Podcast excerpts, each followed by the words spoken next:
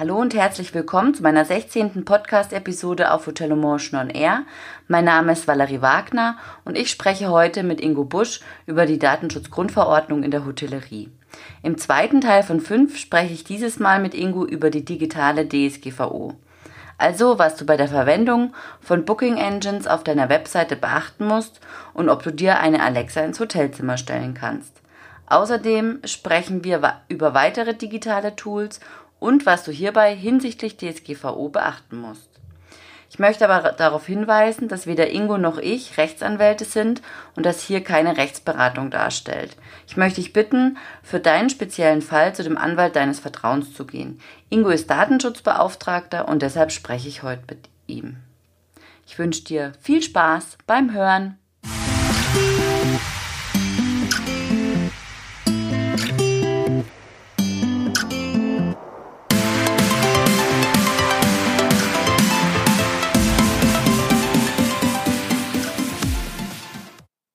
Ich begrüße wieder Ingo Busch von der Datenschutzberatung Köln und wir sprechen heute über die Punkte, die Hoteliers im Digitalen betreffen. Hallo Ingo, schön, dass du da bist. Lass uns gleich loslegen. Wir haben ja beim letzten Mal über die Meldescheine gesprochen, was man analog beachten muss, äh, Verfahrensverzeichnis und so weiter und so fort.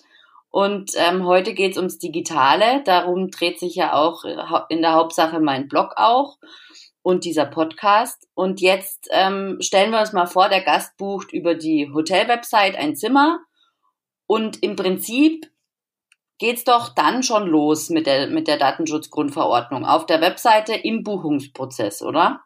Vollkommen richtig. Denn auch hier werden bereits die ersten personenbezogenen Daten erfasst, und zwar noch vor der Buchung. Denn sobald ein potenzieller Hotelgast die Hotel-Website aufruft, wird ja durch den äh, Webserver, auf dem die Website gehostet wird, ähm, die IP-Adresse schon erfasst und in einer Logdatei abgelegt. Und eine IP-Adresse, also die IP-Adresse des Website-Benutzers, gilt auch als personenbezogenes Datum. Und wenn es dann zur eigentlichen Buchung kommt, dann kommen noch eine ganze Menge zusätzliche Daten hinzu, personenbezogener Daten, Name, Adresse, Kreditkartennummer und, und, und. Mhm. Und meistens werden ja diese Booking Engines auf der Webseite über Drittanbieter bereitgestellt. Also der, das Hotel ist ja nicht der, der Programmierer dieser, dieser Software. Und da gibt's natürlich im, Hin im Hintergrund eine Datenbank, ähm, die die eingegebenen Daten der Gäste abspeichert und ans Hotel übermittelt. Was muss denn der Hotelier da äh, berücksichtigen? Es gibt ja dieses Unwort, dieses lange, des ähm, Auftragsdatenverarbeitungsvertrag. Was hat es denn damit auf sich? Ja gut, erstmal Auftragsdatenverarbeitung kennen wir nicht mehr. Das ist ein Begriff aus dem alten Bundesdatenschutzgesetz. Das heißt jetzt nur noch Auftragsverarbeitung. Ah, okay. So. Aber prinzipiell ist das ein bisschen schwierig. Also wir müssen jetzt erstmal gucken, wie ist denn tatsächlich das Verhältnis zwischen Hotelier und Anbieter der Booking Engine? Ja, es gibt ja auch Booking Engines, die ich auf meiner eigenen Website nutze und dort als äh, ähm, äh, äh, Widget eingebunden habe, dann dürfte in dem Fall eine Auftragsverarbeitung gegeben sein. Sprich, ich speichere die Daten nicht, sondern die, ich tippe zwar als Gast meine Daten ein, aber die Daten werden tatsächlich bei der Booking Engine gespeichert. Wie gesagt, dann haben wir eine Auftragsverarbeitung. Wenn ich aber doch, die Möglichkeit gibt's ja auch, ähm, ja gut, äh, den Fall, glaube ich, brauchen wir gar nicht behandeln, dass ich gar keine Buchungsmöglichkeit anbiete. Äh, kommt ja auch noch leider Gottes häufig genug vor. Ja, dann gibt's auch keine Auftragsverarbeitung. Oder ich eben eine eigene Buchungsmöglichkeit anbiete. Dann ist die Sache etwas einfacher. Also, wenn ich zum Beispiel so, eine, so ein Book, Book, ja, Buchungsplugin auf meiner Website einbinde, wo die Buchungsdaten dann bei mir direkt gespeichert werden, dann liegt keine Auftragsverarbeitung vor. Ja, also zumindest nicht mit einem Anbieter einer Booking Engine. Mhm. So. Wenn ich, wenn eine Auftragsverarbeitung allerdings vorliegt, dann muss ich mit dem Auftragsverarbeiter einen entsprechenden Vertrag schließen. Das ist so klipp und klar auch in der DSGVO geregelt. Ja, also, das beginnt im Grunde genommen schon, ähm, was meine Website angeht. Die hoste ich ja in der Regel nicht selber, sondern bei einem Webhoster. Und schon mit dem muss ich einen Vertrag über Auftragsverarbeitung schließen. Die meisten Webhoster bieten da schon äh, vorbereitete äh, Verträge an, weil sie eben die IP-Adressen äh, der Website-Besucher speichern. Mhm. Ich habe auf meinem Blog auch einen Gastbeitrag zur DSGVO und der Auswirkungen auf die Hotellerie. Und darin schreibt der Autor, ähm, allerdings gibt es hierbei auch eine Ausnahmeregelung. Besteht nach der DSGVO ein berechtigtes Interesse, kann das Hotel beispielsweise die E-Mail-Adresse zum Newsletterversand nutzen ohne dass die Person ausdrücklich zugestimmt hat. Ein berechtigtes Interesse liegt dann vor, wenn die betroffene Person ein bestehender oder ehemaliger Gast des Hotels ist, der dieses bereits mindestens einmal gebucht hat. Wichtig ist hierbei nur, dass kein Widerspruch stattgefunden hat. Und was genau ist berechtigtes Interesse? Es äh. hat ja nicht jeder, der was zu verkaufen hat, ein berechtigtes Interesse. Also es geht ja um Verkauf und um Umsatz. Puh, also die Meinung des Kollegen äh, teile ich nicht wirklich, muss ich ganz klar sagen. Mhm. Ähm, denn wir haben ja die Zweckgebundenheit, die wir immer einhalten müssen. Das heißt, wenn ich eine E-Mail-Adresse nur zum Versand der Buchungsbestätigung benötigt habe, dann darf ich die auch nur zu diesem Zweck verwenden. Ja? Mhm. Und in diesem Fall ist der Zweck die, so steht es in der Verordnung, Erfüllung vertraglicher oder vorvertraglicher Maßnahmen. Ja? Das heißt, die E-Mail-Adresse ist auch spätestens eigentlich nach Erfüllung dieses Zwecks zu löschen. Ja, und da hilft, so sehe ich das, auch kein berechtigtes Interesse. Ausnahme ist, ich habe den Gast bereits während der Buchung darüber aufgeklärt, dass ich beabsichtige, ihm zukünftig auch ein Newsletter zu schicken. Dann dürfte es, bis zum Widerruf der betroffenen Person, da hat der Kollege auch vollkommen recht, nach dem Datenschutzrecht in Ordnung sein. Trotzdem bin ich der Meinung, dass ich mich als Hotel dann immer noch auf extrem dünnem Eis äh, bewege. Nicht umsonst, ja, hat man ja heute überall, wo ich mich zum Newsletter anmelde, das Double Opt-in. Ja, und wegen solcher unverlangt zugesandter Newsletter gab es auch in der Vergangenheit schon genügend äh, Abmahnungen und auch Gerichtsurteile, die sich allerdings meines Wissens überwiegend auf das äh, UWG, also das Gesetz zum Be Bekämpfen des unlauteren Wettbewerbs, äh, bezogen. Ja, also gar nicht auf den Datenschutz. Mhm. Aber um deine Frage äh, komplett zu beantworten, das berechtigte Interesse. Das liegt zum Beispiel jetzt ähm, beim Betrieb einer Website dann vor, wenn ich ein Analysetool, ja, wie zum Beispiel Google Analytics oder auch Matomo, meisten vielleicht eher bekannt unter dem alten Namen Pivik, auf meiner Website einsetze. Dann liegt tatsächlich ein berechtigtes Interesse durch mich als Website-Betreiber vor, und zwar das berechtigte Interesse, meine Website stetig zu verbessern und die User Experience zu erhöhen. Ja? Ein anderes Beispiel wäre auch im Bereich der Videoüberwachung zu suchen. Ja? Die kann ich eben nicht nur äh, zur Wahrnehmung des Hausrechts durchführen, sondern ich kann auch ein berechtigtes Interesse haben, und zwar, dass meine Hotelgäste besser vor Diebstählen und Zimmereinbrüchen geschützt werden. Mhm. Ähm, heißt es aber dann auch, dass es einen sogenannten Bestandsschutz gibt? Ja, den gibt es.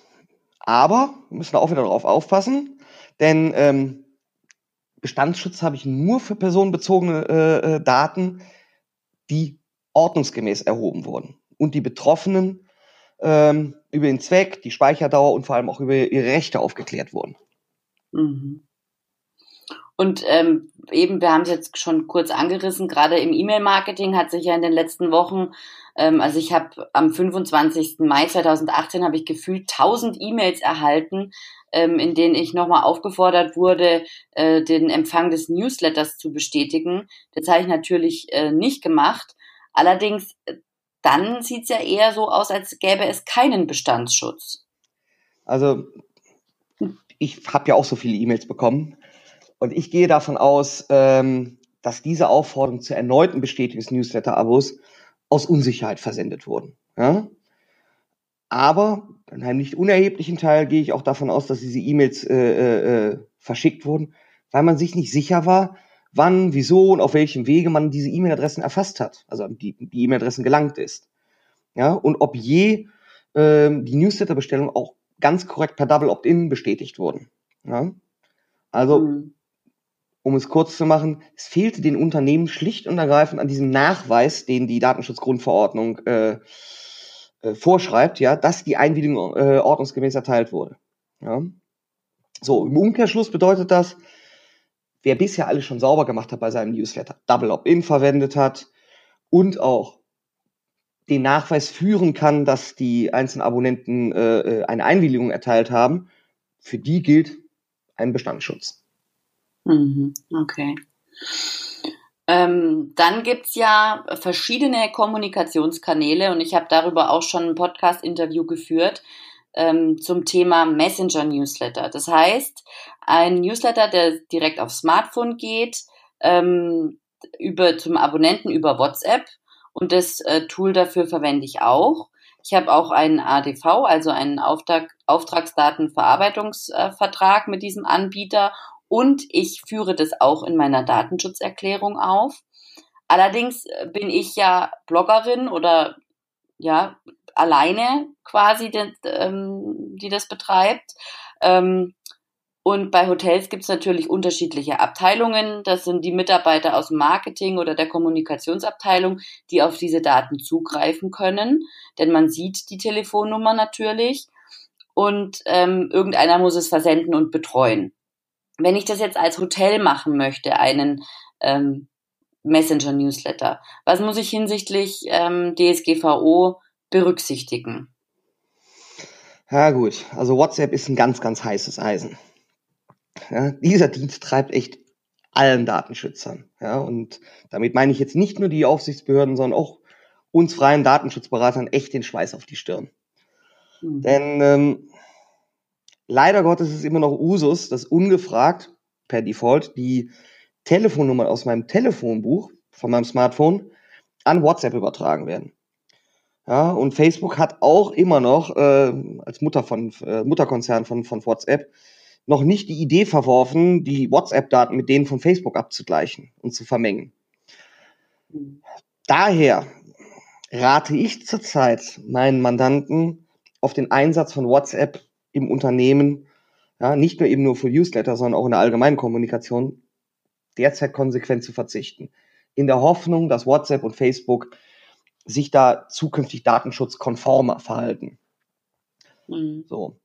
Kommen wir aber vielleicht nochmal trotzdem zum Allgemeinen, wie man, wie äh, äh, man jetzt im Unternehmen bei, äh, gerade bei der Verwaltung äh, der Daten bei Newslettern äh, umgeht. Ähm, ja, da haben wir die verschiedenen Abteilungen, die äh, damit umgehen. Ja? Und ähm, so muss ich eben auch, was jetzt diesen Prozess des Versand von Newslettern angeht, ähm, geeignete technischen organisatorische Maßnahmen, die sogenannten TOMs, ähm, mit denen muss ich dafür sorgen, dass nur berechtigte Personen Zugriff auf diese Daten haben. Ja? Und diese mhm. betreffenden äh, Mitarbeiter, im Grunde wie alle, die mit personenbezogene Daten in meinem Unternehmen äh, hantieren, die sollte ich auch auf das Datengeheimnis äh, verpflichten. Und jetzt nochmal auch zur Buchungssituation, ähm, zum Beispiel über Online-Travel Agencies. Wer ist denn da verantwortlich für Daten? Also schließlich übermittelt ja zum Beispiel HRS die Daten an den Hotelier. Wenn es eine Schnittstelle gibt, dann übermittelt äh, die Daten die Hotelsoftware. Und ähm, das ist ja ziemlich komplex. Und was muss der Hotelier da beachten? Muss er einen ADV mit dem mit dem mit der Online Travel Agency äh, abschließen oder wie verhält sich das? Gut, also die Online Travel Agencies, du hast HRS schon genannt, listen mhm. primär erstmal das Hotel in ihren Verzeichnissen. Und der Hotelgast schließt wenn ich das richtig sehe, einen Vertrag mit der OTA. Ich denke, das ist ein Vermittlungsvertrag. Ja? Und diese übermittelt dann die Daten an das gebuchte Hotel. Ja, und das haben eigentlich auch die OTAs, ja, nehmen auch wieder den deutschen Platzhirschen, ganz gut in ihren Datenschutzerklärungen auf den jeweiligen Websites erläutert. Ja, von daher gehe ich davon aus, dass wir hier keine Auftragsverarbeitung vorliegen haben, sondern nur eine Weitergabe der Daten von der ähm, Online Travel Agency an das Hotel. Ja, und ähm, der Hotelgast wurde eben im Rahmen des Buchungsvorganges äh, darüber aufgeklärt, dass die Daten von beispielsweise AS oder Booking.com oder wen auch immer äh, an den äh, Hotelier weitergeleitet wird und der, und der Gast hat dann eben auch in diese Weitergabe eingewilligt. Mhm. Okay. Und ähm, wer haftet? Also jetzt im Moment ist ja dieses EuGH-Urteil über Facebook ähm, noch in den Medien. Da könnte man ja jetzt auf die Idee kommen zu sagen, dass der Hotelier für die Verstöße des, der Online-Travel Agency haftet, weil man das ja irgendwie miteinander nutzt und der Gast ja auf diesem Wege ins Hotel kommt. Also ich finde es recht wirr, aber auch das Facebook-Urteil vom EuGH finde ich auch recht verwirrend. Gut, also ich denke, das EuGH-Urteil äh, bezüglich den Facebook-Seiten, das können wir hier mal komplett außer Acht lassen. Denn in mhm. diesem Urteil ging es um die Frage der gemeinsamen Verarbeitung oder gemeinsamen Verantwortlichkeit. Ja, ich gehe davon aus, aber wie gesagt, ich bin ja auch kein Volljurist, dass es sich hier genauso verhält wie ein Buchverlag und Amazon. Ja, hier würde ja der Buchverlag, selbst wenn er E-Books ausschließlich über Amazon vertreiben würde, ja auch nicht als gemeinsamer Verantwortlicher gesehen. Ne? Und dementsprechend müsste er auch nicht für äh, Datenschutzverstöße seitens Amazon äh, haften. Also hier sehe ich ähm, den Hotelier jetzt nicht in der Haftung und der Verantwortlichkeit, wenn der äh, äh, wenn die Online Travel Agency äh, äh, Datenschutzverstöße begeht. Hm, okay. Ich bin ja eine Verfechterin der Digitalisierung in der Hotellerie und ich schreibe und rede ja auch über digitales Hotelmanagement. Und auf meinem Blog habe ich auch schon ähm, neben diesem Messenger-Newsletter-Tool auch schon einige andere Tools vorgestellt. Meistens handelt es sich dabei um Apps, die der Gast runterladen kann. Und es gibt Anwendungen, mit denen Gäste einchecken können. Es gibt, äh, man kann damit Zimmertüren öffnen und so weiter. Ist das noch anwendbar und äh, DSGVO-konform? Und dann auch natürlich wieder die Frage nach dem Auftragsdatenverarbeitungsvertrag. Was, wie siehst denn du das? Ja, kommt ganz drauf an. Also typische Juristenantwort, aber auch bei Datenschützern gern genommen. Ähm, es kommt nämlich tatsächlich darauf an, wie die, wie die konkrete technische Ausgestaltung der App äh, aussieht. Ja? Mhm. Wenn ich also den, den, den virtuellen Zimmerschlüssel per QR-Code mit ja, so ein, QR-Code ist halt äh, äh, ein anonymisierter, pseudonymisierter Code, äh, ähm, den ich mit meinem äh, Smartphone scanne und damit auf mein Smartphone übertrage in die App, dann kann es sein, dass keine Auftragsverarbeitung vorliegt. Ja? Mhm. In den meisten Fällen dürfte das jedoch nicht der Fall sein und dementsprechend muss ein Vertrag über Auftragsverarbeitung äh, geschlossen werden. Mhm. Und jetzt kommen wir zu einem Thema, ähm, das mich natürlich brennend interessiert, denn in Amerika ist es fast schon gang und gäbe. In Deutschland steckt es noch in den Kinderschuhen, die Smart Homes beziehungsweise die Smart Hotels, also die Steuerung mittels Sprachassistent im Hotelzimmer. Äh, wie siehst du das als Datenschutzbeauftragter? Hop oder Top oder Flop? Puh, ist ein ganz heißes Eisen. Ganz heiß. Mhm. Habe ich befürchtet. Ja, also diese Sprachassistenten, nehmen wir jetzt als Beispiel Amazons äh, Alexa, die sind nämlich nicht ganz so sicher, wie uns das die Anbieter äh, verklickern wollen.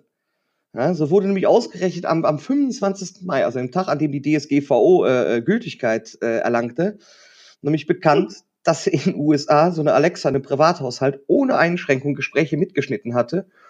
Und diese Mitschnitte, oh, wie es auch von Amazon vorgesehen ist, zu Amazon übermittelt äh, hat und dann wurden sie auch dort gespeichert. Und Wahnsinn. das ist natürlich, so sehe ich das äh, und auch viele andere, nicht nur ein ganz grober Datenschutzverstoß, sondern kann auch ein Verstoß gegen die Vertraulichkeit des Wortes sein. Und das ist ein Straftatbestand, äh, ähm, in Deutschland geregelt nach Paragraph 201 des Strafgesetzbuches. Ja, also ganz schwierig. Auf jeden Fall wenn ich trotzdem als Hotel, äh, als Hotelier beabsichtige, derartige Sprachassistenten in meinem Haus einzusetzen, sollte ich versuchen, auch wenn das wahrscheinlich in der Praxis nicht zwingend gelingt, auch da einen Auftragsverarbeitungsvertrag mit dem Anbieter, also zum Beispiel Amazon, zu schließen. Denn auch für die Sprach, auch, denn auch bei der Spracherkennung werden mitunter auch personenbezogene Daten übermittelt und verarbeitet. Ja? Also ganz schwierig. Hm. Und wie lange dürfen digitale Daten gespeichert werden? Ja, da kommt es auch wieder ganz drauf an. Ähm, Rechnungen zum Beispiel, ähm, die muss ich ja gemäß der Abgabenordnung zehn Jahre aufbewahren. Ja? Und für andere Daten gibt es natürlich ganz verschiedene andere Aufbewahrungsfristen und Pflichten. In der letzten Folge haben wir auch darüber gesprochen. Äh, Meldezettel na, fürs Bundesmeldegesetz, die muss ich ein Jahr äh, aufbewahren. Ähm, wenn ich jedoch so eine Liste habe mit Newsletter-Abonnenten ähm, und jetzt tatsächlich fünf Jahre keinen Newsletter verschickt habe, keinen einzigen, dann ist davon auszugehen, dass der Zweck auch im, in, der, in der Zwischenzeit entfallen ist und äh, dann sind diese Daten auch zu löschen. Ja? Mhm. Ähm, wie gesagt, es kommt wirklich da auf den Einzelfall an. Äh, wie lange die Daten gespeichert werden, das betrifft eben nicht nur elektronische Daten, es trifft analoge Daten genauso. Ja. Jetzt fällt mir dazu eine Zwischenfrage ein. Und zwar, ähm, bei, der, bei der letzten Episode haben wir darüber gesprochen, dass äh, die Meldescheine geschreddert werden müssen. Jetzt, ähm, ich meine, ein guter Hacker, der kann ja auf meinem Computer, selbst wenn ich es gelöscht habe, äh, das wiederherstellen. Wie müssen denn digitale Daten geschreddert werden? Äh, auf jeden Fall sicher. Ja? Mhm. Und zwar, da gibt es eigentlich auf der Website des BSI, des Bundesamts für Sicherheit in der Informationstechnik, äh, die haben eine Website DSI für Bürger, glaube ich. Ähm, den Link können wir ja dann auch später noch in den Show Notes mit reinpacken. Ähm, mhm. Gibt es so eine Handreichung ähm, zum sicheren Löschen digitaler Daten? Das geht zum Teil über so Programme, wo die Festplatte 20 Mal mit einem ganz bestimmten Methode überschrieben wird. Ähm, und dann, um ganz sicher zu sein, sollte man auch alte Festplatten, ähm, trifft letztendlich auch USB-Sticks, einem ähm, zertifizierten äh, Vernichtungsunternehmen übergeben. Ich denke, da dürfte in Deutschland am bekanntesten die Firma Reiswolf sein. Ähm, die ja. sollte ich wirklich an die übergeben. Äh, vor allem dann, wenn die Festplatte defekt ist. Dass ich gar nicht mehr die Chance habe, mit Software die Daten kaputt zu überschreiben. Gerade dann sollte ich die an einen äh, zertifizierten äh, Vernichter übergeben.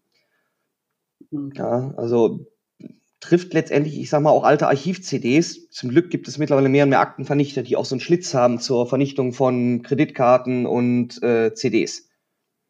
Mhm. Und wie sieht's bei der, ich nenne es jetzt mal, digitalen DSGVO aus mit dem Verfahrensverzeichnis? Braucht man das? Ja, natürlich brauche ich das. Ähm, hatte ich in der letzten Folge ja auch schon äh, angerissen. Ähm, mhm. Denn der Verordnungsgeber macht überhaupt keinen Unterschied, ob die personenbezogenen Daten äh, elektronisch oder auf Papier verarbeitet und gespeichert werden. Ja? Ähm, es reicht, wenn die personenbezogenen Daten in einem sogenannten Dateisystem gespeichert werden. Das denken wir natürlich bei Dateisystem, ach, alles easy, ne? Computer, tralala. Nee, ist gar nicht gemeint. Ähm, sondern der Verordnungsgeber ähm, bezeichnet technologieneutral als Dateisystem jede Art von strukturierter Speicherung und Ablage an. Ja? Und das ist auch der gute alte Leitsordner, der ist auch ein Dateisystem. Ja? Mhm. So, was in das Verfahrensverzeichnis gehört, wie gesagt, und wie es geführt werden muss, hatte ich in der letzten Folge schon mal erläutert. Aber ich fasse das nochmal äh, kurz zusammen. Also dieses Verfahrensverzeichnis, beziehungsweise korrekt das Verzeichnis über die Verarbeitungstätigkeiten, in dem sind alle Verfahren aufzulisten, bei denen personenbezogene Daten im Unternehmen verarbeitet werden. Und dazu gehören bei den Angaben pro, äh, gehören pro Verfahren äh, zum Beispiel die Verarbeitung des, äh, die Bezeichnung des Verfahrens, verantwortliche Stelle im Unternehmen, die TOMs, also die technischen organisatorischen Maßnahmen zum Schutz dieser personenbezogenen Daten, aber eben auch ein Löschkonzept. Gut, dass wir uns ja gerade darüber unterhalten haben. Ähm, ja. Und dieses Verfahrensverzeichnis muss ich auch stets aktuell halten. Und das muss ich auch Verlangen der Aufsichtsbehörde, also dem jeweiligen Landesdatenschutzbeauftragten, vorlegen können. Ja? Ob ich das Verfahren jetzt rein elektronisch führe oder auf Papier, das ist übrigens dem Verordnungsgeber vollkommen egal. Gut, an dieser Stelle sagen wir nochmal den Hinweis, dass es keine Rechtsberatung darstellt, sondern dass Ingo als Datenschutzbeauftragter mit mir dieses Interview führt und mir da zur DSGVO Rede und Antwort steht. Und ähm, für deine Datenschutzbelange kannst du dich an einen Datenschutzbeauftragten wenden oder an den Anwalt deines Vertrauens. Und dir, Ingo, äh, danke ich und wir sprechen ja beim nächsten Mal über die Videoüberwachung. Da bin ich schon ganz gespannt drauf. Und ähm, ja, vielen Dank und einen schönen Tag noch. Tschüss. Ja, danke. Wünsche ich dir auch und schönen Tag noch. Ciao, ciao. Wenn du weitere Fragen zum Thema hast, dann findest du auf meiner Seite www.valerie-wagner.de ein Kontaktformular. Oder du schreibst mir einfach deine Fragen an mail at valerie-wagner.de. Ingo und ich werden noch eine QA-Episode aufnehmen. Das heißt, deine Fragen werden in einer weiteren Podcast-Episode beantwortet. Ähm, eben, wenn du weitere Fragen hast, leg los, schick uns die und eine Antwort ist dir in jedem Fall sicher. Wir freuen uns.